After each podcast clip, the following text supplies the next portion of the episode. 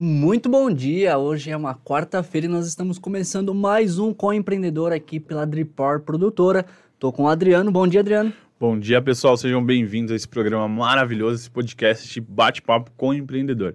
E lembrando, você que está assistindo pelo YouTube, não deixe de conferir nosso canal agora no Instagram, não é isso, César? Exatamente, com o empreendedor no Instagram e no Spotify também. Você pode ouvir as entrevistas que rolam aqui toda segunda, quarta e sexta. Lembrando que em breve já estaremos com o site, com uma série de informações. Vamos profissionalizar, trazer muita novidade para vocês, para quem está assistindo com o empreendedor. Além da entrevista, a gente vai ter matérias, vamos fazer a diferença. Para quem quer empreender, seguir o nosso canal e ver toda a diferença. E hoje eu estou com um empreendedor famoso, um empreendedor aqui da Zona Norte, conhecido, uma pessoa especial que me abriu as portas, que me ensinou muita coisa, é, que me ajudou muito, né? E é um prazer estar aqui com o Samir do Jornal SP Norte. Bom dia, bom, Samir. Bom dia. Para mim é uma honra estar participando aqui do Com Empreendedor, principalmente pelo fato do Adriano ser responsável aqui né, por, esse, por esse podcast também, o César, né, o César que eu conheci recentemente, mas o Adriano a gente já tem uma história é, de empreendedorismo juntos, né? É eu acompanho esse menino aqui desde quando tinha lojinha de celular, vendendo capinha de celular. É verdade. E este é um verdadeiro empreendedor, isso eu garanto a vocês, viu? O Adriano não tenho o que falar. Mas é um prazer, eu fiquei muito honrado, muito feliz de pelo convite de estar aqui hoje participando com vocês. Samir, eu confesso que é, desde o primeiro episódio, desde antes do, do, antes do projeto, você já soube do projeto, já tinha te falado, é, por problemas, principalmente com o que a gente está vivendo, eu não consegui trazê-lo e até fazer um trabalho com você. Deixo aqui o meu convite. Você faz parte dessa produtora, você é um, um idealizador, idealizador do, do, do, da produtora, aqui a casa é sua. No dia que você quiser utilizar os nossos equipamentos, nossa estrutura, a casa é sua. E também mandar um beijo para a Kátia. Ela está aqui no estúdio também. A Kátia é uma pessoa sensacional. Eu nunca vi ela com problema. Ela sempre. Ela alegra o ambiente, onde ela chega. Kátia, muito obrigado por você estar aqui no, no estúdio. Você é muito bem-vinda. A casa é sua também, tá bom? Bom dia. Obrigado. Bom dia, Kátia. Samir, vamos começar com uma pergunta? Vamos Quanto lá. tempo que você é jornalista, trabalhando aí como comunicador? Então, eu estou na profissão há, há 25 anos, mais ou menos. Né? Na verdade, o jornalismo entrou na minha vida por acaso. Né? Não foi assim algo que eu sempre almejei, né? Porque você, quando é jovem, está terminando o colegial, na nossa época era colegial, né? Aí você fala assim: vou fazer uma faculdade. Né? E nunca, jamais pensei em jornalismo. O jornalismo foi uma consequência é, que entrou posterior. Eu sou formado em, em, em, em, contabilidade, né, mas o jornalismo entrou justamente porque eu trabalhei numa empresa da área jornalística, um jornal, e foi aí que eu passei a conhecer. E nesse jornal, como eu trabalhava na área financeira, gerenciava a área financeira, né, é, o diretor lá do jornal me pediu que eu escrevesse pautas sobre financeira, sobre questões financeiras de empresas, né? E a partir daí comecei a escrever. E a coisa foi caminhando, caminhando, até que um dia, quando me dei conta, eu era dono de um jornal aqui na Zona Norte, que a gente sentiu a necessidade de, de, de, de ter um, mais um jornal, um veículo de comunicação. Na verdade, como a minha esposa, a Kátia, que vocês acabaram de citar, ela trabalhava na área imobiliária na época, né, nós tínhamos uma necessidade aqui no mercado imobiliário da Zona Norte, que era ter um veículo de comunicação que abrangesse, que desse oportunidade a todas as imobiliárias, tanto as grandes que já tinham condições de anunciar nos jornais em circulação, mas as pequenas também. Né? E foi aí que nós criamos o SP Norte, isso há 20 anos atrás, há mais de 20 anos, né, quando nós iniciamos esse trabalho junto às imobiliárias. Na verdade, o SP Norte nasceu como caderno de imóveis e depois se tornou um jornal né, que, que circulou aí até o ano passado. Depois o SP Norte ele já virou digital, né? Hoje, o, o SP Norte, na verdade, ele já é digital há 15 anos. Lá do comecinho do digital. Né, ele já tem um site, é, já, já fazem 15 anos que ele está na internet. Né? E, e hoje ele está plenamente 100%. Hoje é um portal de notícias, já não é mais um site, é um portal Inclusive, ele serve como uma grande fonte de referência né, para quem quiser buscar informações sobre Zona Norte, a história da Zona Norte, de bairros, enfim. Nós temos lá muitas matérias é, que, publicadas ao longo desse período é, do jornal impresso. Né? Então, ele, ele, além de dar hoje, informar é, a, a, população da Zona Norte com notícias diárias, ele também serve como uma grande fonte de informação, de notícias antigas e até mesmo de fatos que aconteceram na nossa região. Teve alguma notícia, Samir, que você se recorda, que você investigou, que você participou ali da investigação? Ah, teve várias, teve várias, mas é, teve uma que foi até engraçada, porque foi uma situação é, é, que realmente a gente, na hora, nós damos risada hoje, mas na hora foi bem tensa. Foi uma reportagem que nós fizemos da Serra da Cantareira quando nós recebemos uma denúncia de uma área, de uma parte ali da serra, uma área ali da serra estava sendo invadida, né? E era uma área de preservação ambiental. Então, tinha lá várias, mais de 150 pessoas já construindo barracos ali nessa, nessa parte da serra. E quando nós descobrimos onde era a trilha para se chegar nessa área, né? Quando nós estávamos nos aproximando, nós saímos de lá através de balas que vinham a nossa direção. O pessoal começou a meter bala na gente. É, jornalismo é uma profissão de risco também. É, né? e aí saímos correndo, claro, né? É, eu acredito que tenham atirado para cima só para assustar, né? Mas enfim. Aí o que, que nós fizemos? Aí eu saí de lá, de lá mesmo eu fui direto ao, ao campo de Marte. Nós conhecemos lá o pessoal da escola de helicóptero, expliquei a situação. Falei lá pro, pro rapaz lá da escola, falei, meu, preciso sobrevoar a Serra da Cantareira, que eu tenho que tirar umas fotos. Ele falou, não, vamos lá agora. Né? Expliquei tudo o que estava acontecendo. Subi no helicóptero, aí conseguimos fotografar. Conseguimos chegar até esse ponto, levou um tempinho, porque você no chão é uma coisa, né? Você consegue achar o caminho, mas lá de cima é difícil. Meio grande, né? É, compl... opa, perdão. Tem problema. Lá, eu, ó, italiano aqui, ó, vai com a mão aqui, pá. Enfim, não tem problema, não. Desculpa, não molhei problema. todo o Adriano. Não tem problema. E aí nós pegamos o helicóptero e consegui fotografar essa área, né? E fizemos a matéria, denunciamos, e você acredita que até o Ministério Público nos procurou para pegar todas as informações, inclusive esse material. Foi aonde o Ministério Público, a Polícia Militar, conseguiu agir para acabar com esse com esse com essa invasão, né? Com essa invasão, ocupação, ocupação, porque era numa área de né? preservação. preservação né? Isso foi um caso, assim como várias outras matérias jornalísticas. É assim, todo jornalista tem uma história para contar. Tem a matéria da vida, né? Entendeu? A gente é. que lida com, com informação, a gente busca saber o que está acontecendo com os fatos. Né? Então a gente sempre tem alguma, alguma dessas histórias para contar. Né? Essa é uma delas, mas existem várias outras. Poxa, ô Samir, você acha que você sempre teve esse, essa veia investigativa, da aventura, da, da emoção de correr atrás da informação? Então, é, é, quando você tem o jornalismo, com, é, quando ele, a gente fala assim, quando entra tinta na veia, né, uhum. é complicado. Então, realmente, você, quando passa a ser um comunicador, é, uma fonte de informação e um formador de opinião, que é o mais importante, primeiro que nós temos que ter o cuidado daquilo que nós vamos transmitir para as pessoas como informação, como notícia. Né? Então, por isso que todo jornalista, ele pesquisa, ele investiga, né? Por quê? Porque ele tem que ter a certeza que aquela informação que ele está passando é a informação Sim. correta. Né? Nós não podemos nos dar ao luxo de simplesmente chegar uma informação e já publicar. Não, nós temos que realmente investigar e saber se aquilo é verídico ou não. Até sobre isso, Samir, eu tenho um, um, um exemplo que me deram uma vez que falaram sobre os novos produtores de informação. Por exemplo, ah, lá na, no metrô alguém pulou a catraca, alguém filmou, postou, pulou a catraca. Mas não se deu o trabalho de perguntar à assessoria do metrô o que aconteceu, não perguntou para o segurança o que aconteceu.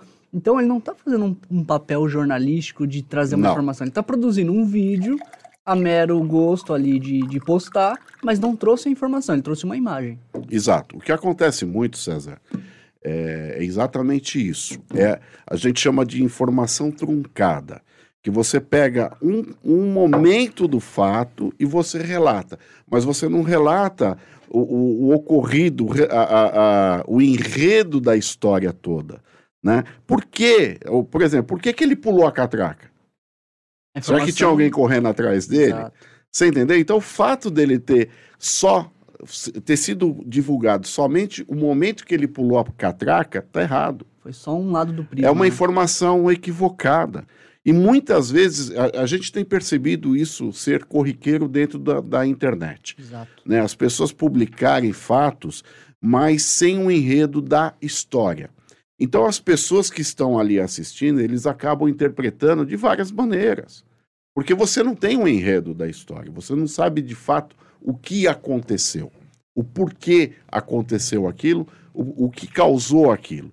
Então, essa, esse, é, esse tipo de informação nós chamamos de informação truncada, né? E que acaba, inclusive, prejudicando pessoas, né? E colocando até em dúvida é, é, situações que acontecem no é, nosso cotidiano. Tem, tem, casos graves relatados aí de, de linchamento por meros vídeos. Depois foi se investigar o que aconteceu e realmente não era aquela pessoa que fez tal coisa. Exatamente, exatamente. Então, é, é esse tipo de informação, como você falou, são pessoas comuns que estão.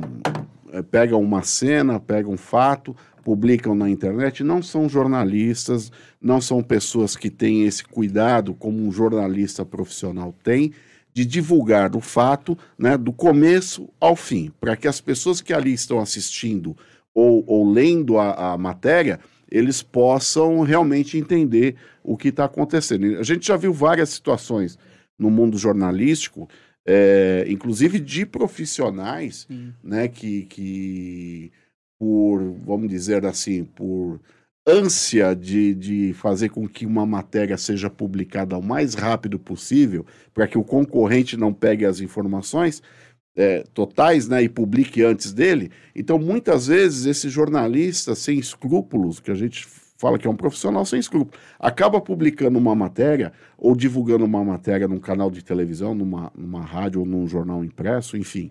É, somente pelo fato de publicar, para ele ter o crédito sobre aquela matéria, mas muitas vezes aquela matéria está com informações equivocadas. A famosa barrigada, né?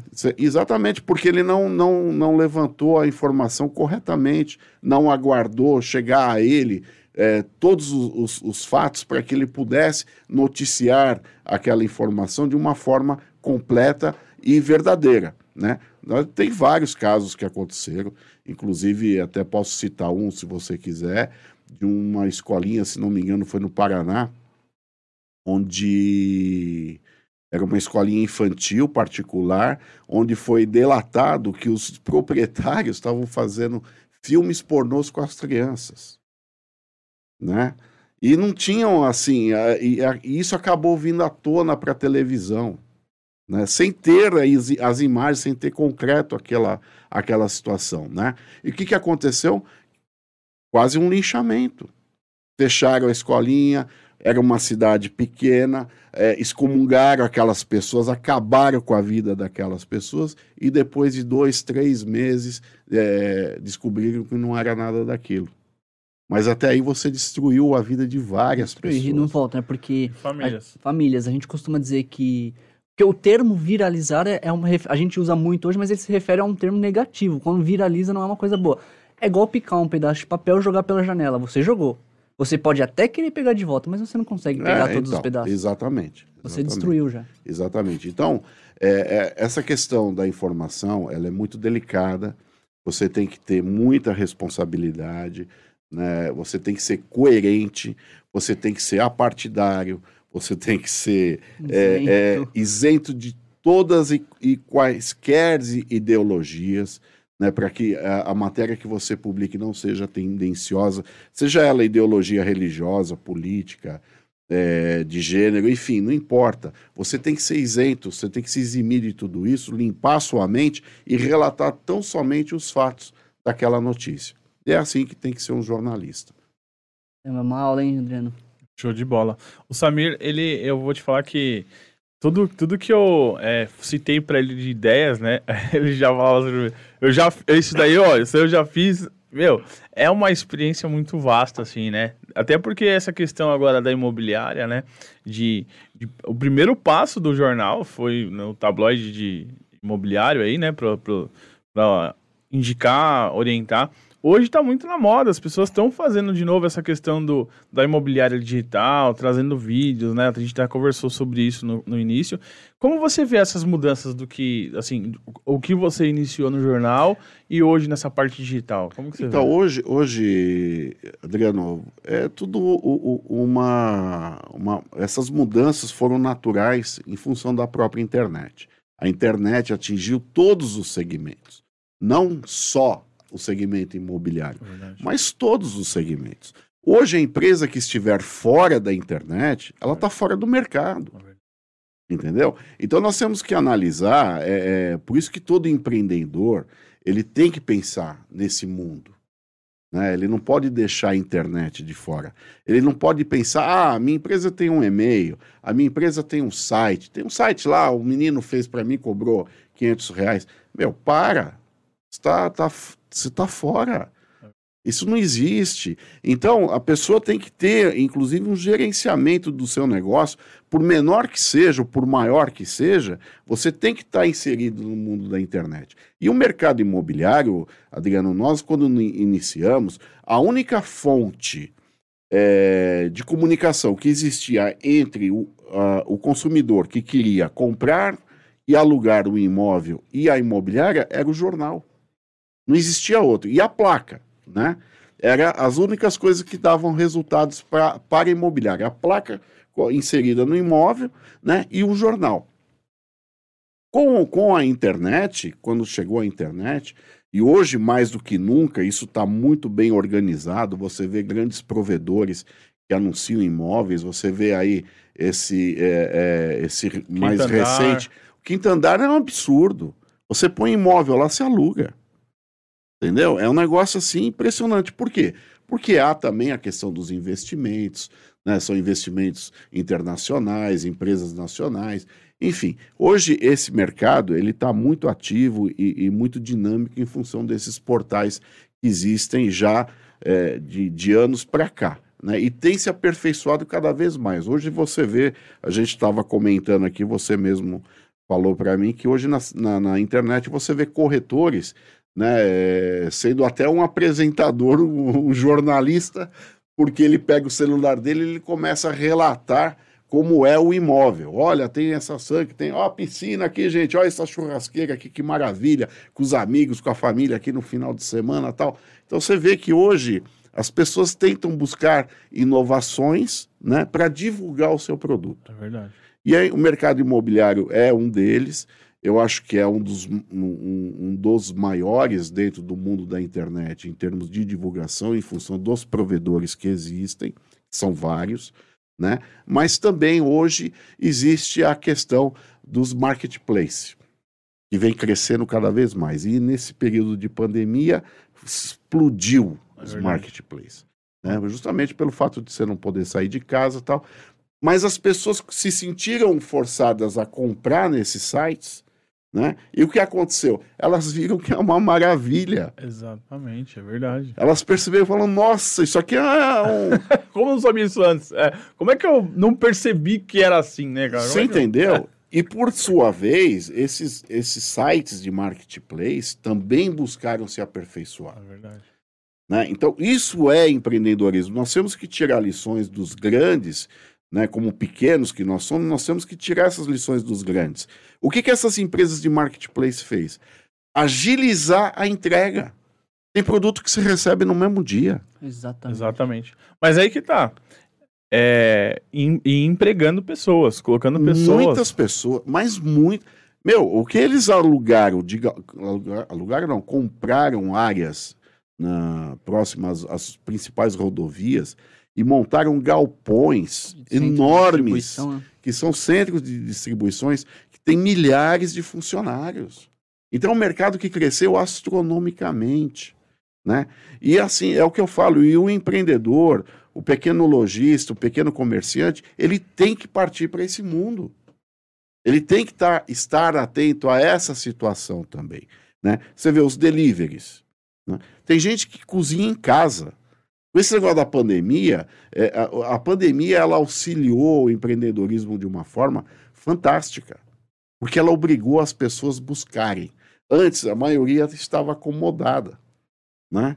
Então, a, partir do momento que nós tivemos essa pandemia que, que nos obrigou a tomar decisões com seriedade, né, porque dependeria dessas decisões a nossa continuidade ou não. Porque muita gente fechou na pandemia, mas também muita gente nasceu. É verdade.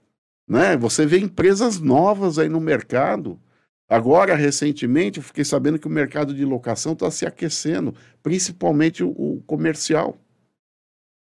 Né? Graças a Deus. Ainda. Né? Empresas que estão chegando. Então a gente tem que observar tudo isso. E a pandemia foi um fator predominante no empreendedorismo. Eu acredito que ela obrigou e forçou muita gente a buscar soluções né, e, e, e, soluções inteligentes. Ô Samir, sabe o que eu percebo na questão da, da pandemia? Teve o auxílio, aquela, não digo auxílio do governo, eu digo é, aquela insistência de liberar crédito para os pequenos empreendedores. Eu, inclusive, sou um apto, eu optei em adquirir um crédito para poder melhorar a minha empresa. Foi feito, realmente aconteceu.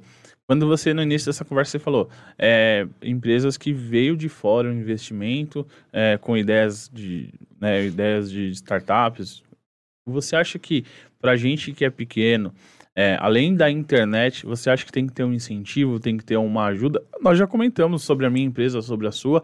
Eu vejo, ele tem a necessidade, sim, de investimento, até para manter um programa como esse. O que você acha sobre o que, que precisaria ser feito para melhorar os merca o, o mercado nosso, o Brasil em si, as empresas? O que eu vejo, Adriano e César, é, é assim, é um problema que, que a gente já enfrenta, não é de hoje, é um problema de sempre.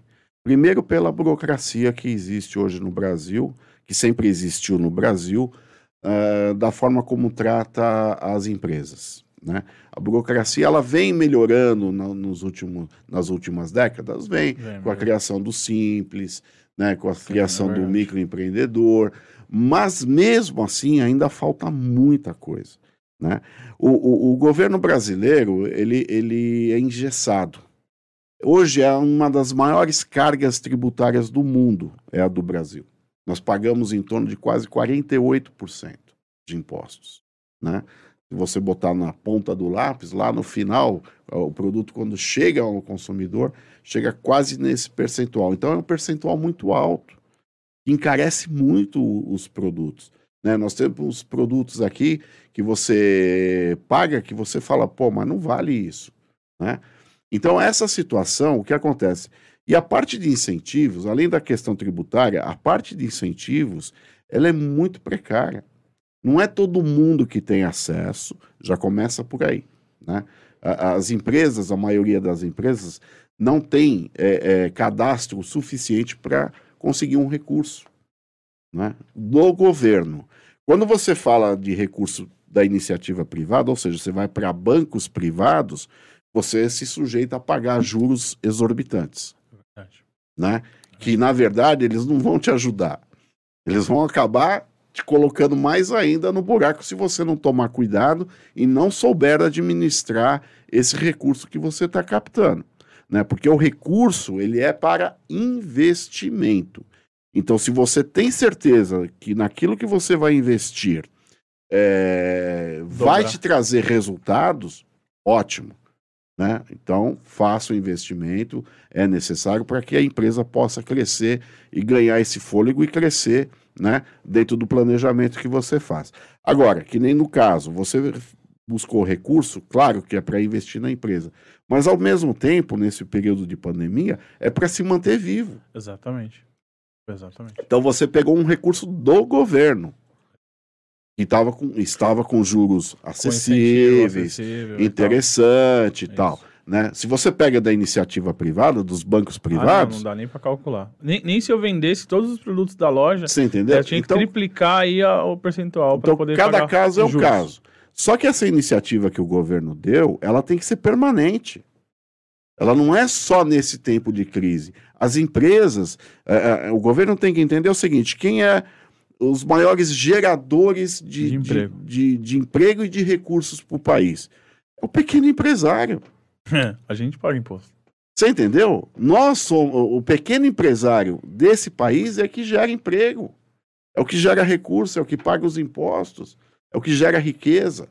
Claro que nós dependemos das grandes empresas, Sim. sem dúvida alguma. Talvez um dos melhores programas sociais dos governos seria investir no microempreendedor que fosse gerar renda e emprego. Então, só que tem que investir dessa forma. É, é, criar um sistema de financiamento financiamento. que seja acessível né, e que seja possível. Porque, por exemplo, você vai pedir um dinheiro para o BNDES. Dificilmente você vai conseguir. Porque, primeiro, o BNDES é- é- exige uma série. Eu não sei como é que está hoje, tá? mas eu te falo isso por informações que nós, de matéria que nós já fizemos.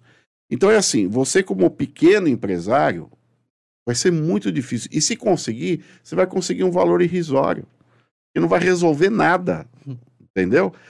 Diferente das grandes empresas que pegam milhões com BNDES. A JBS pegou, acho que foi, conseguiu, eu não, não sei ao certo, mas se não me engano foram, acho que 8 ou 12 bilhões. Levanta qualquer empresa. Não, eles compraram a Swift, né? Compraram a Swift do- no mercado eh, americano, que era uma da, era a segunda ou terceira maior empresa de frigorífica americana. Eh, ampliaram né, todo, toda a sua capacidade industrial. Tudo bem, investiram.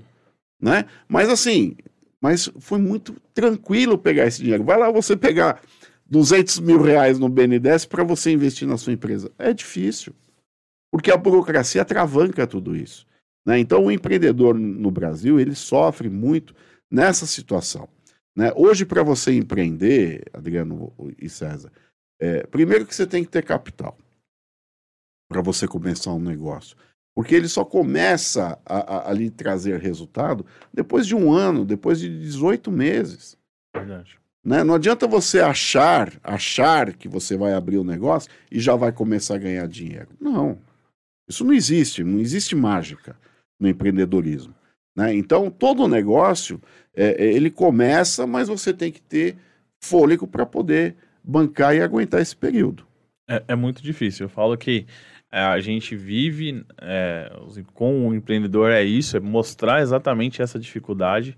É, você acha que falta para as pessoas, para as empresas, os empresários que estão vendo, um exemplo, um programa como esse, o Com Empreendedor, a gente está usando recursos próprios, né? Tem um pequeno investimento aí feito diariamente para se manter e fazer algo diferente, para fazer um, um negócio que as pessoas vejam como um programa profissional. Está sendo feito site, já estamos nas plataformas de áudio, né? YouTube. O YouTube também tá, já percebemos que o YouTube hoje é a nova televisão, né? O, dos canais abertos.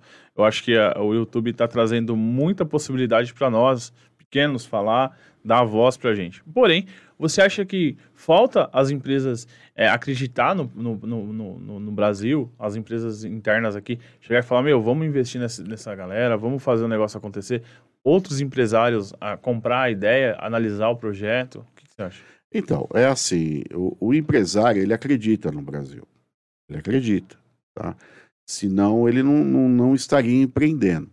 Agora, a questão de um empresário oferecer aporte a outras empresas para que elas possam, eh, de- em cima de um projeto, eh, conseguirem almejar os seus resultados, existe, existe também esse tipo de empresário. Só que o problema é, como é que você chega nesse, nesse empresário? Por exemplo, você gastou, você investiu, né? gente- nós estamos vendo aqui a estrutura, tem câmeras, microfones, é, ali tem uma ilha de edição, tem um rapaz ali é, que está fazendo a transmissão ao vivo, enfim, você tem equipamentos aqui, né? Que você tem o pessoal, mão de obra, né? Que você você está tirando isso, vocês estão tirando isso do bolso nesse Exatamente. momento. Porque eu sei que não, não está dando resultado financeiro como deveria, porque é o começo. Sim. Né? Como eu falei, ter negócios que levam 12 meses, tem negócios que, que levam 18 meses. Mas, ao mesmo tempo, vocês buscam trazer até vocês patrocinadores. E não é uma, uma, uma situação fácil Não é. né? É difícil. E vocês têm que contar com, com, essas empresas para poder continuar, né? Então, isso é o mais difícil. Agora, é, existem aqueles empresários que não acreditam, né? Eu falo assim, tem empresários, tem, tem comerciante e empresários. O comerciante é aquele que põe o lápis aqui e faz conta em papel de pão. O empresário, ele é o empreendedor, tá? Então existe uma diferença muito grande. O, empre... o comerciante é aquele que vai lá, abre a lojinha de manhã e fica esperando o cliente entrar. Aquele transeunte que está na rua andando para lá e para cá, se vê alguma coisa que interessa, entra na loja dele e compra. Caso contrário, não. O empresário, ele vai buscar alternativas para fazer com que a loja dele apareça em todos os meios possíveis, para que as pessoas conheçam, né, que possam ir até lá comprar, ou de repente comprar no site dele, né, que muitas empresas hoje trabalham nesse sistema de marketplace. Né? Para isso, o que, que ele tem que fazer? Ele tem que buscar os meios de comunicação e investir em propaganda. Não adianta ele falar, não, eu vou botar aqui tantos mil no meu Instagram, no meu Facebook, no meu YouTube, enfim. Não, ele tem que ampliar esse leque. E quem, quem, está, é, quem está hoje é, dando condições para que essas empresas apa apareçam? É, empresas como vocês fazendo podcast. Por exemplo, vocês estão aqui na Zona Norte. Vocês com certeza divulgam mais para pessoas da Zona Norte. Exatamente. Né? Por que para pessoas da Zona Norte? Porque é com quem vocês têm contato, quem vocês conhecem. Né? Então hoje vocês têm é, é, centenas de views, é, com a possibilidade de terem milhares de views, mas o empresário ele tem que entender que o, o, qualquer valor que ele coloque aqui como patrocinador, a marca dele vai começar a aparecer, seja para centenas ou para milhares de pessoas. É, é, a, é a conta que a gente faz para publicidade televisiva. Você tem três principais emissoras hoje que os valores publicitários não são men tão menor que o outro, por quê? O público de uma emissora é diferente do público da emissora que tem o público A e B, o outro tem o público C. O publicitário, o empresário da marca, ele vai investir o mesmo valor que seria investido na emissora A, porque o público dele está na emissora C. É igual aqui. A gente pode não ter milhares de, de, visualizações, mas as visualizações que nós temos é da região da Zona Norte. É quem consome na Zona Norte. Exatamente. Então, não, o que importa não é a quantidade de pessoas, mas quem vai consumir naquele veículo. Exatamente, é o que eu sempre falo. É, nós temos o portal de notícias é, é, que também está no, inserido no mundo da internet. Né? Quem é que lê? Eu tenho lá em torno de 150 mil acessos mês, de acordo com o nosso é, Google. e, e, e o que acontece? A maioria desses acessos, eles são daqui da Zona Norte. Então, quem quer investir em publicidade vai investir para o público da Zona Norte. Você entendeu? Então, quer dizer, só que assim, o empresário, ele tem que entender que qualquer investimento que ele faça não é caro. Nós temos que tirar essa máscara que a publicidade é uma despesa. Em todos os países do mundo, do, do, dos países de primeiro mundo, seja na, na, na América do Norte, né, seja na Europa, as empresas consideram é, esse tipo de, de gasto, né, que eu não vou colocar gasto, esse tipo de aporte, como investimento. Sim. Eles não consideram a, a, propaganda e o marketing como despesa. Né? E eles sabem da importância de investir. Né? Eu, tenho, eu tenho um cliente, por exemplo, que, que na época que o jornal era impresso, porque nós paramos o jornal impresso em março de 2020. Por que nós paramos o impresso em março de 2020? Porque foi exatamente quando foi promulgada a, a quarentena. Né? O governo do estado decretou a quarentena e com isso o, o, as empresas tinham que fechar as portas. Todos os clientes que nós tínhamos com contrato semestral anual entraram em contato e cancelaram o contrato naquele momento.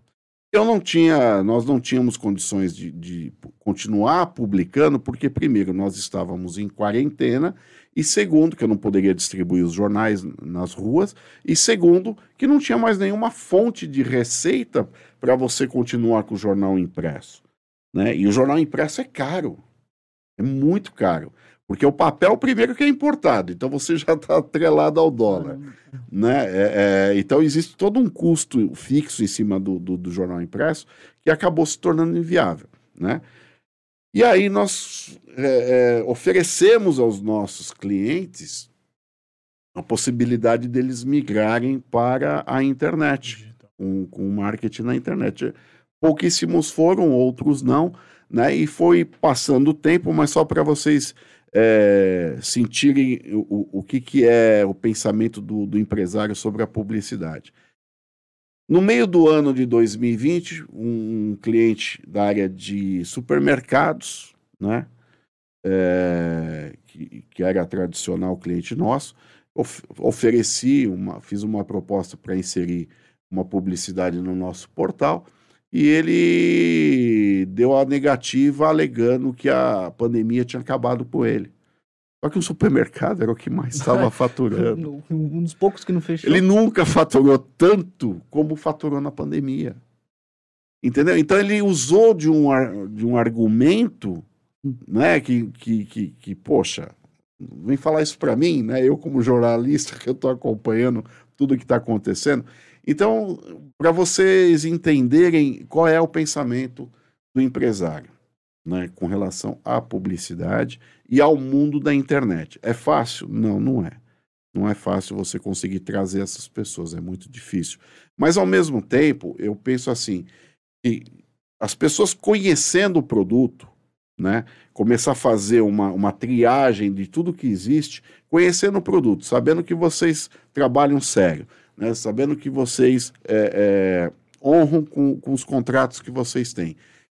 E principalmente por serem da Zona Norte, né, eles vão acabar enxergando que realmente vale a pena iniciar um investimento é, no programa ou qualquer coisa que vocês fizerem daqui para frente. É, o que eu vejo, César, eu acho o seguinte, é e vejo que os pequenos que, que têm ainda a caneta em, em cima da orelha, eu acho que esses, essas pessoas elas precisam, esses comerciantes, empresários, precisam ter uma esse start, tem que acreditar. Às vezes, sabe o que eu acho, Samir, também? É, é aquele, aquele senhor, aquela senhora, aquela galera mais antiga que ainda não tem esse envolvimento com a internet e ficam com medo mesmo de eh, fazer coisas erradas, às vezes não sabe nem como postar. É, eu falo que assim, Procure na sua região alguma empresa séria que faça esse trabalho, converse, passe a situação para essa empresa, é, leve sua empresa para o digital. Porque uma delas, a gente estava falando sobre o marketplace. Tem uns marketplace que eu, que eu atuo, ele cobra, cara, ele ganha muito mais que eu só por divulgar meu produto. Então o cara, é, eu compro o produto, eu estou ganhando 35%. Quando eu vou lá anunciar, o cara me tira 15% do meu faturamento, 20% sim, do meu sim. faturamento. Por quê? Ele tem uma taxa. Então, assim, hoje as maiores taxas aí, os mais famosos, inclusive que chegam no mesmo dia, é esse, esse, esse próprio aplicativo. Para quem não sabe, é, esse aplicativo é, ajuda bastante, é maravilhoso, é. O preço é, meu, então, sensacional. Mas, vê só, se você fizer seu. Eu estou saindo, meu, meu, meu próprio site de vendas de produtos vai estar tá saindo, vamos estar tá divulgando, vamos fazer um. É, fazer a diferença no nosso site também. Queremos inovar aprendendo com esse próprio marketplace, um dos marketplaces que eu, que eu atuo. E eu falo para você uma das coisas muito importantes. Cara, se você não fizer o seu próprio, você vai ficar pagando para os outros. E os outros, esses, as pessoas que, que tiveram o start e anunciaram as empresas para divulgar, como o SP Norte. O SP Norte ele divulga, mas eu tenho certeza, o SP Norte hoje ele entrega é, muito mais do que recebe. Hoje o, o, o, SP Norte, eu vejo os anúncios, o que você me manda às vezes até as promoções, a Kátia me manda, é muito barato para o que oferece. É muito barato porque oferece. Então, assim, é, hoje eu falo também que meu estúdio, hoje a gente cobra um preço é, barato para se anunciar, para se fazer uma gravação dentro do estúdio. A gente cobra barato e entrega profissionalismo. E, só que assim, por quê? Porque a gente precisa girar, a gente precisa agregar, precisa fazer volume, a gente precisa ganhar o mercado. Estamos ganhando, estamos crescendo. Eu vejo o SP Norte aí também é, divulgando agora esses, esses, novos trabalhos que vêm sendo feitos. Inclusive, se você quiser falar, fica à vontade. Como, como chegar ao SP Norte, como anunciar o SP Norte, né? Então, para você que tem a, a canetinha em, em cima da orelha, por favor, a- tenta entrar em contato com essas empresas, ou seu filho que saiba mexer com Instagram, Facebook. No programa passado eu já falei sobre isso. Divulgue a sua empresa na internet, porque às vezes as pessoas precisam dessa comodidade. E você tem um produto que vai atender a demanda digital. Não é isso, César? Exatamente. Todo mundo sempre tem um, um produto que vai atender alguém. Agora, o Samir ele falou bastante sobre empreendedorismo, as vantagens de uma coisa ou de outra, mas uma coisa que me chamou muito a atenção e não dá pra negar, acho que todo mundo que tá ouvindo, é a voz do Samir. Samir, você tem uma voz de radialista. Você já trabalhou com locução? com Não, radialista? né, é, eu fui radialista. ti- Tive não foi só pro- mídia aí. é, Não, tive programa A de rádio. dele, ó, é Em 2018 nós tínhamos o programa SP Norte na Rádio Atual, né, que, que nós encerramos foi final de 2018. Era um programa de sábado de três horas. Já tive programa na Rádio Imprensa, enfim, já participei de vários programas no, em várias emissoras. é, então, e uso, e uso essa voz também para fazer locução. É, locução, às vezes faço, né? Até fizemos um trabalho juntos, Sim, né, fizemos. Adriano? Que foi justamente na época da pandemia, é, durante a quarentena, em que o Adriano eh, teve a ideia de a gente fazer também uma publicidade das empresas que estavam trabalhando no delivery Uhum. né, aqui na Taliba Leonel. É, então nós fomos lá, várias delas eu fiz a locução, várias delas eu apresentei. A porta fechada, a gente parava na frente da loja, né? o Adriano filmando e eu apresentando, olha, essa empresa assim, assim, assado, vende isso, vende aquilo. Ligue, peça delivery, ela entrega aí na sua casa.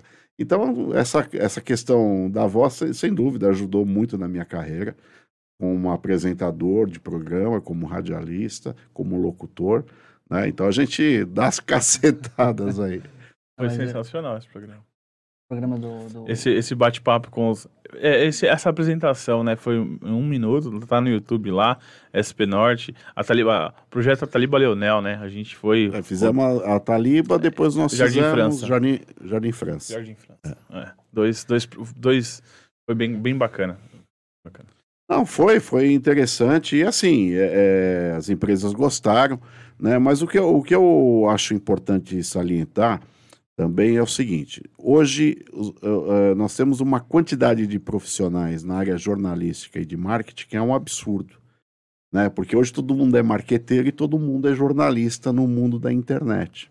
Né? Por isso que eu falo, existem os problemas eh, pontuais da informação, que a gente tem que tomar cuidado é, com todo tipo de informação que chega até nós, nós temos que realmente avaliar se aquela informação é verdadeira ou não. E tem aquele pessoal que faz marketing, que hoje estão se tornando youtubers, que nunca fizeram, não sabe nem o que é uma propaganda na vida, mas pelo fato de, de terem lá os seus canais Os e de terem né? ganhado o, o- um número elevado de seguidores, eles conseguem hoje ganhar muito dinheiro né, com, através de propagandas que eles fazem lá, enfim. Né, eu acho que assim, todo mundo tem seu mercado, todo mundo é, tem seu lugar ao sol. Mas hoje todo mundo é marqueteiro. É. Mas as empresas elas têm que estar atentas a, a também a programas como este, né, que trabalham com seriedade, que querem realmente expor a população, principalmente aqui da Zona Norte, é, ensinar e mostrar algo inovador né, e ajudar a compartilhar também essas informações que são importantes, como no caso aqui, o programa com o empreendedor é o que? Auxiliar a dar dicas e informações aos empresários aos empreendedores. É, o que a gente mais vê hoje é as grandes empresas apagando incêndio, né? É, empresa tal rompe contrato com fulano de ciclano. Porque a credibilidade, às vezes a pessoa tá ali no caminho certinho, mostrando o melhor dos mundos no- nos stories. Mas ele dá uma escorregada porque não tem, não construiu aquela credibilidade de, de carreira, né? E aí vai lá correr incêndio, apagar incêndio porque fez alguma bobagem. É, você vê, tem vários é, influenciadores aí que chegaram no auge e de repente perderam tudo do dia para noite. É. Porque é assim também, Os né? Números. É assim também. Então a gente teve várias situações aí, nessa pandemia principalmente, a gente viu isso acontecer influenciadores que, por falarem uma asneira, por criticarem uma situação, ou sei lá, ou por expor uma opinião própria, né? Acabaram atingindo pessoas e, e perderam seguidores, até perderam o canal. Como esse DJ Ibis. Ibis. Ele foi vaiado aí. Com Né? Wesley Safadão, né? Foi vaiado no palco essa semana. Ele teve que sair do palco. Por quê? Porque ele agrediu a mulher. Então, quer dizer, um influenciador dá um, dá um, um- um exemplo desse, não tem nem que estar no mundo da internet. É. Um cidadão desse, Não tem, entendeu? ó. Porque é o que eu falei. Quando você passa a ser um comunicador, não importa se você é um jornalista profissional ou não, você tem que ter a responsabilidade, primeiro, da informação, segundo, da sua postura, da sua conduta. Porque que moral que você vai, você terá com o seu público se você age de forma errada, se você age de forma contrária àquilo que você dita no seu programa, Exato. Eu entendeu? tenho um, eu- teve uma discussão uma vez, foi com um dos nossos clientes aqui, um podcast. Ele teve, teve uma notícia que saiu, e ele falou, nossa, mas não tiveram o trabalho mínimo de perguntar se era isso que aconteceu. Foi aquela época da votação do voto impresso que teve aquele desfile dos militares. Ele falou, o desfile dos militares acontece anualmente, mas coincidiu de desse ano passar na porta do Congresso do- no dia da votação. Ele falou, não teve um jornalista pra perguntar, pra falar que isso aconteceu? Aí eu comecei a pensar nisso que ele falou. Aí eu pensei, se a gente pegar uns 10, 15 anos atrás, a notícia tinha a hora certa, que era a hora que começavam os jornais televisionados. Ou então de manhã, quando era lançado, soltada a tiragem dos jornais impressos. Hoje, é o dia inteiro tendo informação na internet. E é Tô- na hora. E na hora, o jornalista profissional, ele tá na hora, toda hora postando uma notícia. A gente viu que acabou praticamente todas as grandes matérias. Investigativa, Sim, não tem mais. os dossiês, não, Não, tem não mais, tem porque mais. não tem mais a hora certa da notícia. Então o jornalista profissional, também por essa demanda, ele tá postando, postando, compartilhando e não tá tendo tempo de investigação. Você concorda com essa linha ou Não tem tempo da investigação, por quê? Por causa dessa ânsia de mostrar a notícia naquele Primeiro, né? O, o- se você assistiu o Jornal Nacional, o Bonner pede desculpa à programação inteira, né? Por informação errada. Por quê? Justamente por causa desse problema. Porque a informação chega, chega, chega e eles colocam. Fazem aquela triagem, claro que eles são jornalistas profissionais, qualquer emissora tem lá o editor, chefe, tem os jornalistas, tem os repórteres. Só que a informação chega e não dá tempo de se fazer aquela apuração detalhada. Então, uma coisinha ou outra vai fugir. Uma informação ou outra vai fugir ou vai ser equivocada. Então, isso acontece muito no- nos meios de comunicação. Então, a gente vê toda hora aí jornalista pedindo desculpa pela informação que foi passada minutos atrás. Né? Mas é assim, hoje a gente vive um mundo, é, claro, por consequência da internet, e nós somos bombardeados segundo a segundo por informações, por novas informações. E é por isso que nós temos que fazer um filtro. Nós temos que nos policiar com relação ao que chega e aquilo e principalmente com aquilo que nós vamos compartilhar. Primeiro saber se aquilo é verídico ou não, né? Que é o mais importante. É, eu recebo muita coisa, só que eu não compartilho. Eu só compartilho aquilo que eu realmente tenho certeza e que vai ser útil de alguma maneira para aquela pessoa que eu estou compartilhando. Seja uma informação que possa beneficiá-la na vida pessoal, ou seja uma informação que possa beneficiá-la na vida profissional. Né? As, as demais coisas eu não compartilho com ninguém. E aquilo que eu vejo que é fake, né? Eu vou buscar essa informação de que é fake e aviso a pessoa, mando para a pessoa, "Ó, isso aí que você me passou é fake. Ó, a Né? Ludmilla ela comentou aqui no chat, realmente é isso que a gente tava falando, só pra fixar o comentário dela. Ela perguntou se você acredita que hoje, com a internet, o trabalho do jornalista mudou, é no sentido do conteúdo e de qualidade, para se adequar ao que o público procura. Na sua visão, isso é bom ou ruim? Então, o jornalista hoje ele, ele, ele, ele tenta buscar qualidade. Ele vai sempre almejar isso, a qualidade da informação e principalmente a veracidade. Mas é como eu falei, a quantidade de informações são tantas hoje em função da própria internet, né? Porque as pessoas compartilham. Está acontecendo um negócio na Bahia, os caras já estão. Está acontecendo no Sul, seja onde for. As pessoas compartilham. E dependendo da notícia, o jornalista vai tentar buscar informação para que ele possa colocar isso no meio de comunicação. Só que o, o, o, o, jornalista, o profissional do jornalismo hoje, né, que é o que você estava falando antes, ele era um jornalista investigativo. Ele ia com calma, ia falar com um, falar com o outro, né, tentar buscar uh, todo o enredo da notícia para que ele possa enriquecer a informação e trazer isso de uma forma mais detalhada. Hoje não. Hoje o, o jornalista ele é dinâmico. Mas ele não pode deixar de ser profissional e ele sabe disso. É que, que é o profissional? É como eu falei, ele tem que ser sensato, é, honesto com a informação né, e trazer de forma objetiva. Porque tem uma coisa, viu, César e Adriano? Mudou-se também a, o perfil do leitor, o perfil é, é, da pessoa que consome notícia. Antes você pegava matérias dos jornais, que as matérias eram, eram extensas, justamente pelo fato de ser investigativa, o continha muito detalhe. Hoje as pessoas não têm paciência é para ler. ler. Na internet mesmo, o portal posta lá a notícia, o título, uma breve descrição da matéria, a pessoa já tira a conclusão pelo título, ela não abre a matéria. Exatamente. E muitas vezes você pega essa informação e repassa sem saber o que você está repassando. Você compartilha a é. informação é. porque as pessoas não leem. As pessoas hoje preferem o quê? Escutar, que é o que nós estamos fazendo aqui, Isso. um podcast, e assistir.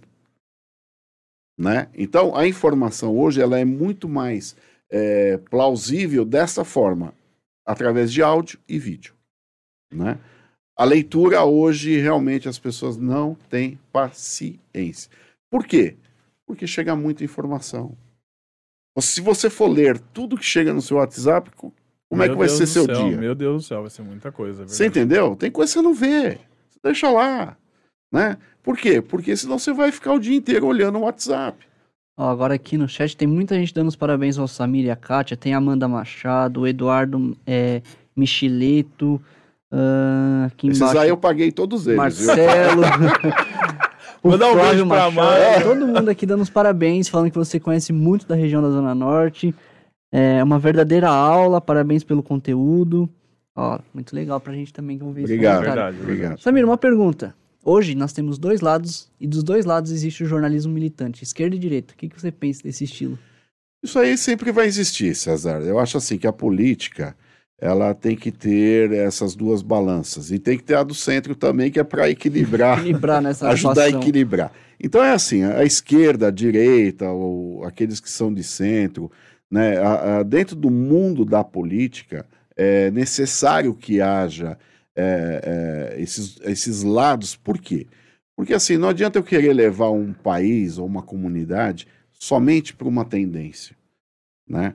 Porque não vai, não, é, é, vai ser muito, como é que eu posso falar?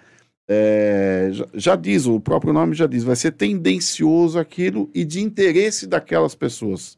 Então, somente. Não será de interesse da coletividade. Então, nós temos que ter dentro do mundo da política essa balança esquerda, direita, né, centro, enfim, para que possamos ter é, um país com legislações que atendam a toda a comunidade, a toda a população, né, porque nós temos que sempre pensar num todo. Quando se fala de política, eu não posso pensar tão somente a mim como pessoa, tão somente como empresário. Eu, nós temos que pensar num todo, porque tudo está coligado.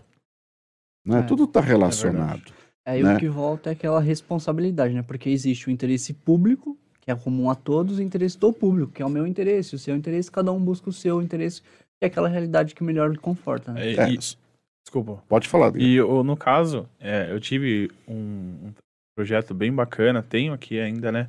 Inclusive mandar um abraço pro Danilo, do, do, do canal do Bom Senso. E o que acontece? Ele, é, ele não é esquerda nem direita, ele fala sobre as o que foram feitos e o porquê foram feitos e por que aquela situação.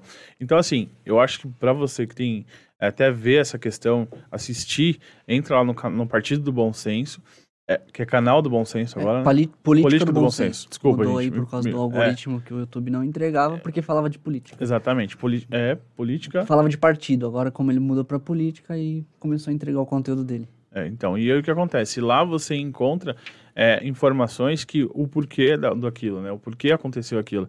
Então, eu acho que eu mudei muito meu conceito, porque eu tinha a ideia de uma, de uma ideologia de um, de um lado e sempre pensei naquilo e não conseguia ver.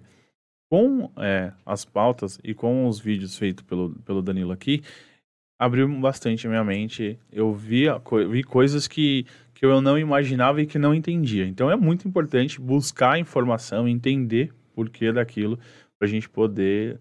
É, por isso que é bom ter a esquerda, direita, centro, várias ideias. Nas reuniões que a gente faz aqui, Samir, eu gosto de ouvir a opinião de todos. A minha não é a principal. A minha é um complemento de uma análise de todo o, o projeto, de toda a equipe, para a gente chegar num, num, bom senso e a gente executar. E o resultado é para todos.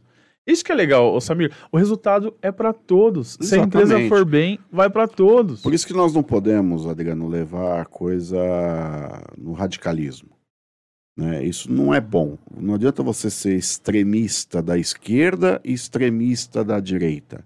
Isso não leva a nada. Né? Não vai trazer benefício nenhum para o país.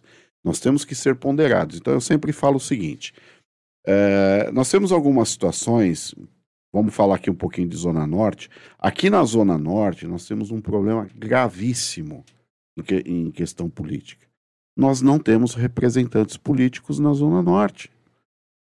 A Zona Norte não tem representatividade política.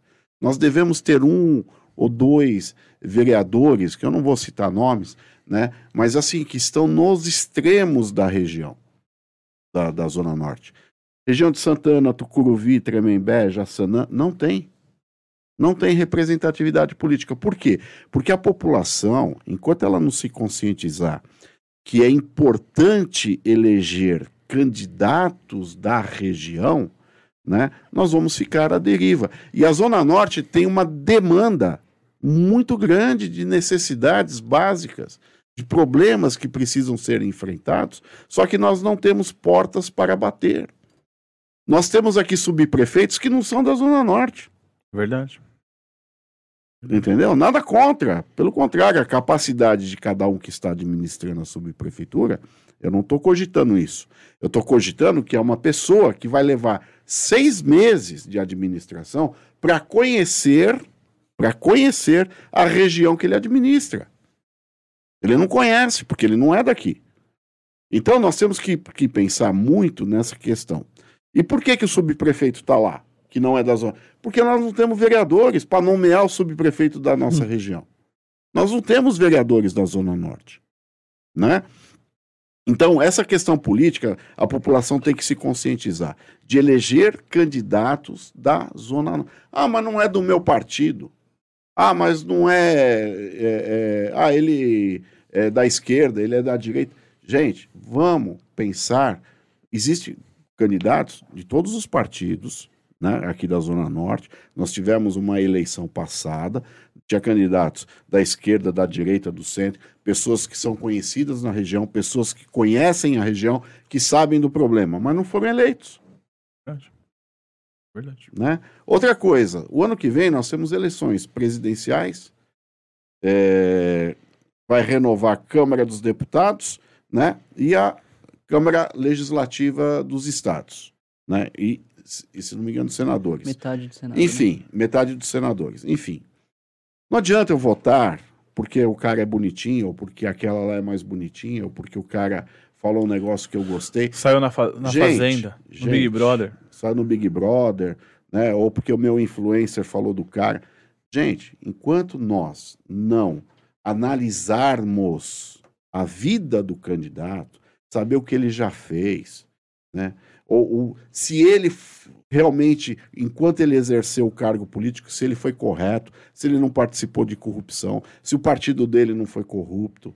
Né? Enquanto isso não acontecer, nós vamos continuar presenciando essas situações que nós vi vivemos diariamente. Corrupção, né, é, falácias, inverdades, né, gente brigando com. Enfim, esse caos político que existe tudo no menos, Brasil. menos o povo. Tudo, tudo você briga, você vê que briga por tudo, menos o por interesse do, do povo, do bem-estar. Do...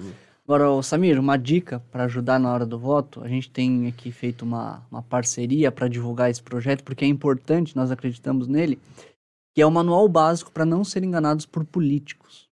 Esse manual básico ele traz o que faz um vereador, o que faz um prefeito, o que faz um presidente, o que faz um deputado estadual, um deputado federal. É o manual básico do que cada um tem que fazer quando tiver um, um mandato para exercer. Não tem como um vereador chegar até você e prometer a construção de uma escola, porque não é da competência dele. E para você ter esse conhecimento, através do manual básico, para não ser enganados por político, você vai poder votar melhor na hora do voto o ano que vem. Você pode comprar esse livro pela, pela livraria, tem um link aqui embaixo, mas também para difundir o conhecimento, o Ricardo Rose ele está disponibilizando o e-book que está aqui embaixo o link. É só baixar o, o, o link você vai ter o PDF do livro inteiramente de graça, apenas para você ter o conhecimento. No livro ele traz quanto ganha um presidente, quanto, quanto ganha um deputado, um vereador. Aqui você vai ter o, o conhecimento de quanto tempo dura o mandato de um senador que é diferente dos demais. Você vai poder ter, você vai saber ah, todas as mordomias, todos os penduricários que ele fala que tem um, um, um, um político. Então, esse manual é para você conhecer o que cada político faz na sua competência. Não é um livro de esquerda, nem de direita, nem de centro. É um livro técnico. Eu até aproveito para parabenizar o Ricardo Rosa. conheço, já entrevistei o Ricardo, uma pessoa de extrema capacidade e de conhecimento. E sem dúvida nenhuma, é um livro que vai elucidar para muitas pessoas essas questões políticas, principalmente no que diz respeito a candidatos.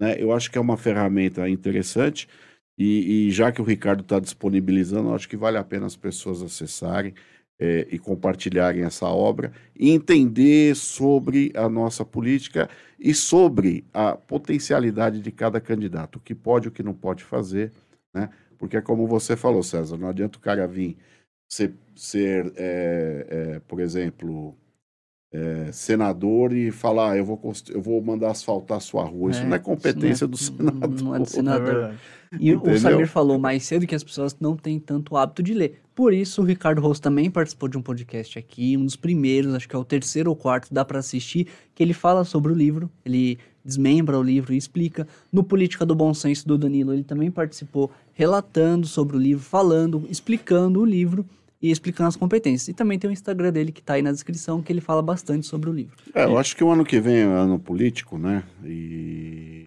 eu acho importante o Ricardo continuar participando e ele trazer essas informações e as pessoas prestarem atenção no que ele tem para dizer.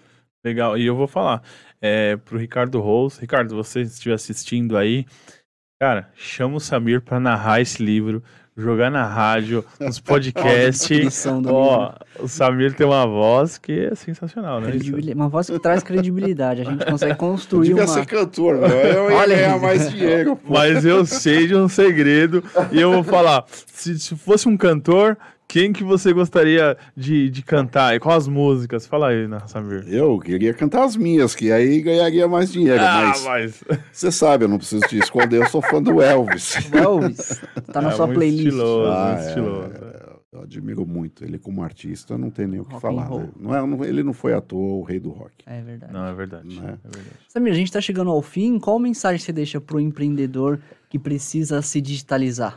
E só, só antes disso também, eu só queria fazer uma outra pergunta, mas responda essa, por favor, e antes de, de finalizar esse programa, eu preciso perguntar uma coisa que tá me coçando aqui, uma coisa polêmica, e vamos lá. Qual é? Pode falar? Então vou aproveitar agora. Samir, qual foi, nesses últimos anos, a, a matéria que você acompanhou e o momento mais difícil que você viveu é, recentemente aí eu sei que teve um, um caso muito importante que aconteceu, muito triste para você. Caso que aconteceu muito triste. Tá falando da continuidade lá do, do, do programa, não? Do programa, eu acredito que também deve ter sido difícil. Mas teve o, o, o caso do, do Major, né? Ah, sim. O, nossa, isso aí então, eu vou falar primeiro do Major e depois eu okay. respondo a pergunta do César. O senador Major Olímpio, que teve uma ascensão política maravilhosa, Eu conheço o Major desde a época que ele era capitão ainda na ativa. Né? Ele foi quando ele escreveu um, um livro é, falando né, da, da, da, polícia militar e foi aí que eu o conheci, né? E nós publicamos esse livro no jornal SP, no jornal SP Norte e ele passou a ser colunista do jornal. Olha só. Ele falava sobre segurança pública e privada também, dando dicas para as pessoas, os cuidados que tinham que ter com segurança e tudo mais. Então eu acompanhei a carreira do, do Major Olímpio desde quando ele se candidatou a primeira vez é, para vereador, né? E depois deputado estadual, deputado federal e por último é, senador, né? O, o Major Olímpio ele tinha muitos projetos, muitos projetos. Inclusive para a Zona Norte ele fez algumas coisas muito importantes para nós aqui da região, mas ele tinha muitos projetos num todo assim, para o país e principalmente para o Estado. E o foco dele era, sem dúvida nenhuma, dar condições melhores para os policiais, sejam eles é, militares, né, que é onde veio a carreira dele, mas também para os policiais civis e até os, os GCMs.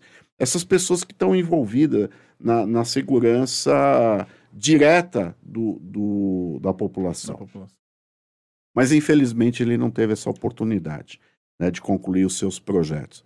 Ele tinha realmente até intenções é, de governo, como o governo do estado de São Paulo, né, mas a gente lamenta muito pelo ser humano que nós pelo perdemos. Pelo ser humano, isso mesmo. É. Né, porque o Olímpio, ele, ele era uma pessoa maravilhosa, tinha um coração maior do que ele, né, e, e, e sempre atencioso a todos, sempre tentando buscar soluções para problemas que chegavam até ele.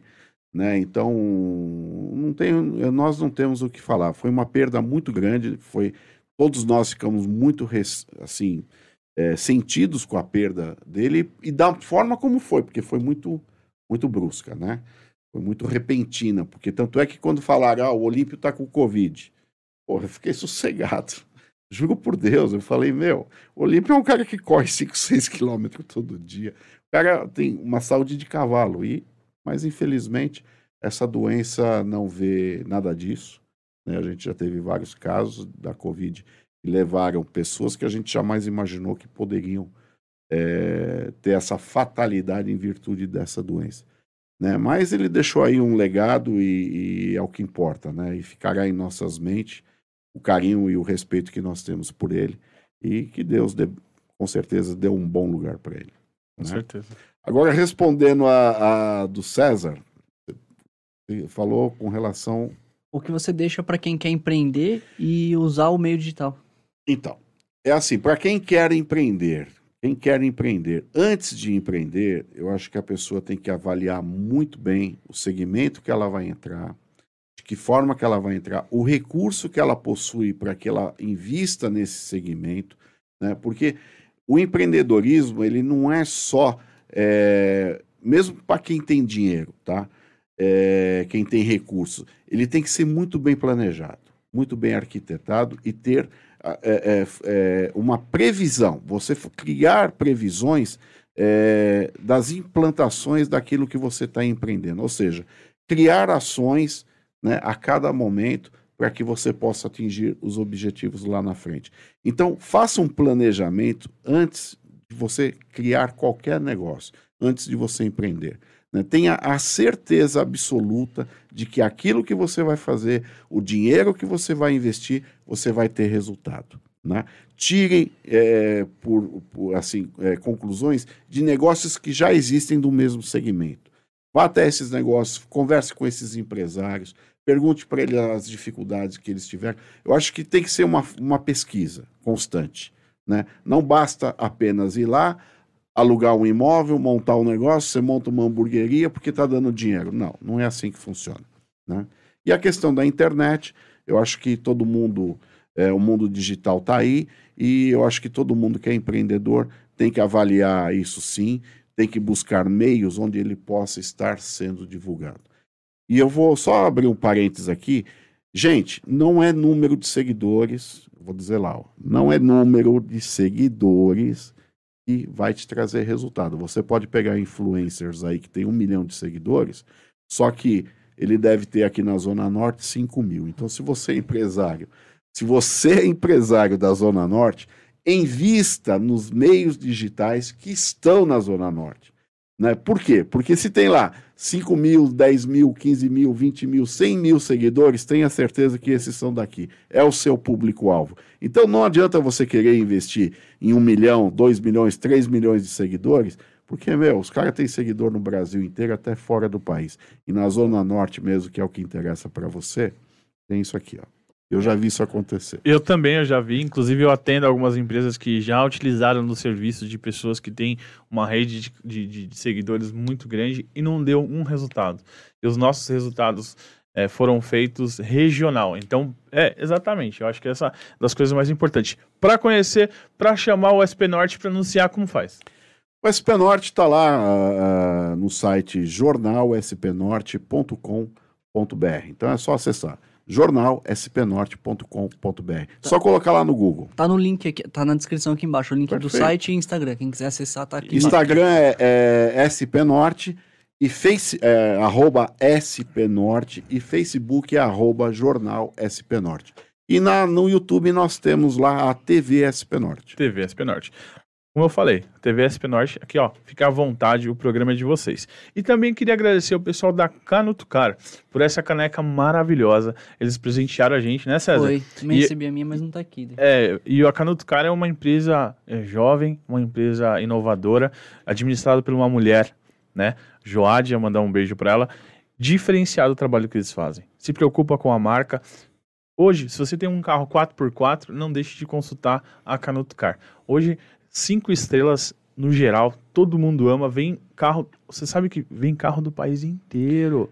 Do país inteiro eu manda acredito, pra eles porque arrumar. se eles são especializados, eu já tive carro 4x4 e é assim, gente, se você não levar numa oficina realmente especializada e que conhece do assunto, você vai ter problema. Exatamente. Além de você pegar um profissional ruim, você vai ter um, um, um gasto exorbitante e não vai resolver seu problema. Ele, é, eu queria falar da Joádia e falar do Josiel. Eles são muito parecidos com a Kátia.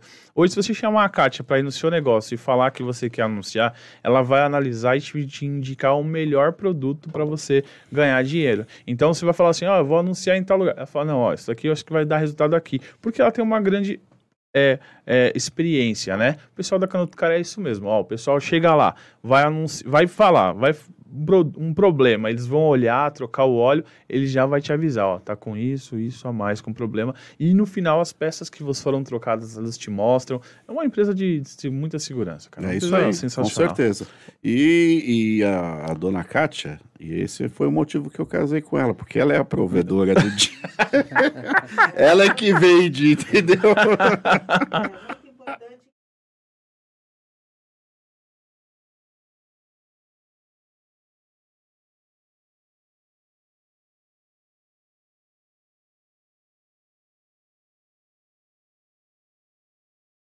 É isso aí.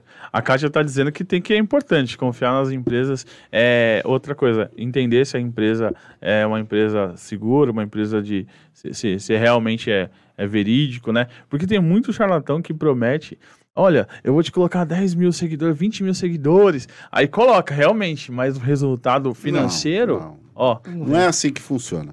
Eu acho que as pessoas, antes de empreender nesse mundo virtual, têm que estudar, conhecer. Tem muita coisa que você consegue, tutoriais na interna, no YouTube que explicam como funciona esse tipo de marketing digital, aonde você tem que investir, como você tem que investir. Porque assim, meu, hoje em dia, mágico é o que mais tem. Gente prometendo que vai fazer a sua empresa deslanchar e não é nada disso que acontece. Principalmente na, no, no é, empresas que te oferecem e que você investiu um pouquinho para você ter o resultado e aí, às vezes a pessoa investe esse pouquinho que é o único recurso que tem e não tem resultado é triste de ver, viu? É triste. é ver. como eu falei, Adriano e César. Eu acho assim, uh, o, se você é da Zona Norte, invista na Zona Norte. Não adianta você querer buscar soluções é, que são ilusionistas, né?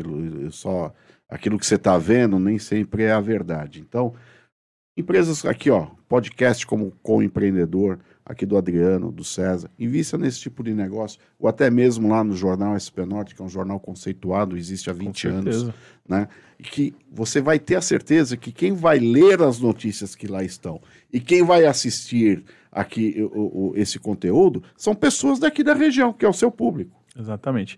E eu falo uma outra coisa. Eu até queria citar uma coisa muito importante, que às vezes não, você não precisa fazer o, o melhor e o mais perfeito. O importante é fazer, é executar, né? Eu digo que o, o trabalho de vocês são muito bons, o nosso também, mas eu falo que, meu, você tem que sair, cara. Tem que fazer a coisa acontecer. Não importa, é melhor fazer do que perfeito, sabe? Então, é, eu uso até o exemplo dessa mesa aqui, né? O pessoal fala, a gente foi comprar essa mesa, vou te contar rapidinho essa história, no finalzinho do programa, aproveitar. A gente foi comprar uma mesa e a gente foi em alguns lugares aí, inclusive lugares que recebe como doação. A gente nem foi bem atendido, foi péssimo atendido. E aí, resumindo, voltando, a gente passou num ferro velho, viu umas portas de elevador lá. Eu parei, o Marcelo falou: Meu, mas eu vi de cara, essa porta de cara. cara gente, mas, só para vocês terem uma ideia, de mais de 800 reais, a gente gastou 70 reais. Aí o Marcelo pediu um desconto, eu também, choramos, ficou, ficamos com 50 reais. Então, é, boa, madeira é muito boa, a madeira, é claro, madeira pura. É uma porta de elevador. É, então eu posso falar, de verdade, a gente altera aqui os, o estúdio com, né, tem um, cada um tem sua mesa, cada um tem uma cor, mas, Samir, o que eu quero dizer, o que eu tiro de experiência sobre isso, é ir atrás, fazer a coisa acontecer, não importa como, cara. Mas o empreendedorismo, é, o empreendedorismo é isso, Adriano. É você buscar soluções de forma prática, rápida e barata para o seu negócio funcionar. Entendeu? Não adianta você querer colocar uma porta, uma mesa de mil reais para ficar lindo e maravilhoso, sendo que uma porta de 50 causou até um efeito melhor. Exatamente. Porque causou uma curiosidade, uma porta de elevador. Eu estou vendo aqui, ó, o respiro do elevador. É. Entendeu? Ficou é, legal. Essa porta é maravilhosa, tem um número bacana. A gente, um dia a gente vai falar sobre isso. A gente até surgiu até um, um, um futuro programa que a gente falou, né? Papo de elevador, Papo de elevador. mas já existe alguns, mas a gente está com outros projetos também. Então, assim, cara, é, é sensacional. Atingiu o nosso objetivo, o que a gente procurava, a gente gastou dentro da nossa região, comprou aqui próximo, aqui na Guapira, no Ferro Velho na Guapira ali, e e é, é, importante o trabalho que esse cara do Ferro Velho faz. Você viu? Sim. Ele conseguiu me atender, Sim. conseguiu vender para mim. Oh, isso é muito legal. Então, cara, dá uma oportunidade pessoal aqui da Zona Norte. E é inovador. Empreendedorismo é isso. É inovar. inovar. Saber inovar. Samir, eu queria encerrar esse programa é, com uma salva de palmas para você. Eu te admiro muito. Obrigado, pô, que é isso. Muito agradeço. obrigado, bom dia a todos. eu fico lisonjeado, agradeço. Né? Quero parabenizá-los pelo programa, é maravilhoso. Né? E reforço mais uma vez: você empreendedor, você comerciante aqui da nossa região, procura o Adriano, procura o César, procura a equipe aqui do Drip Power, né? o programa com empreendedor. E, gente, investe. Vale a pena e vocês vão ter resultado, com certeza. E mais uma vez, obrigado, Adriano, obrigado, César, pelo convite. Me sinto lisonjeado né, e muito feliz de participar. Valeu. Isso aí, gente.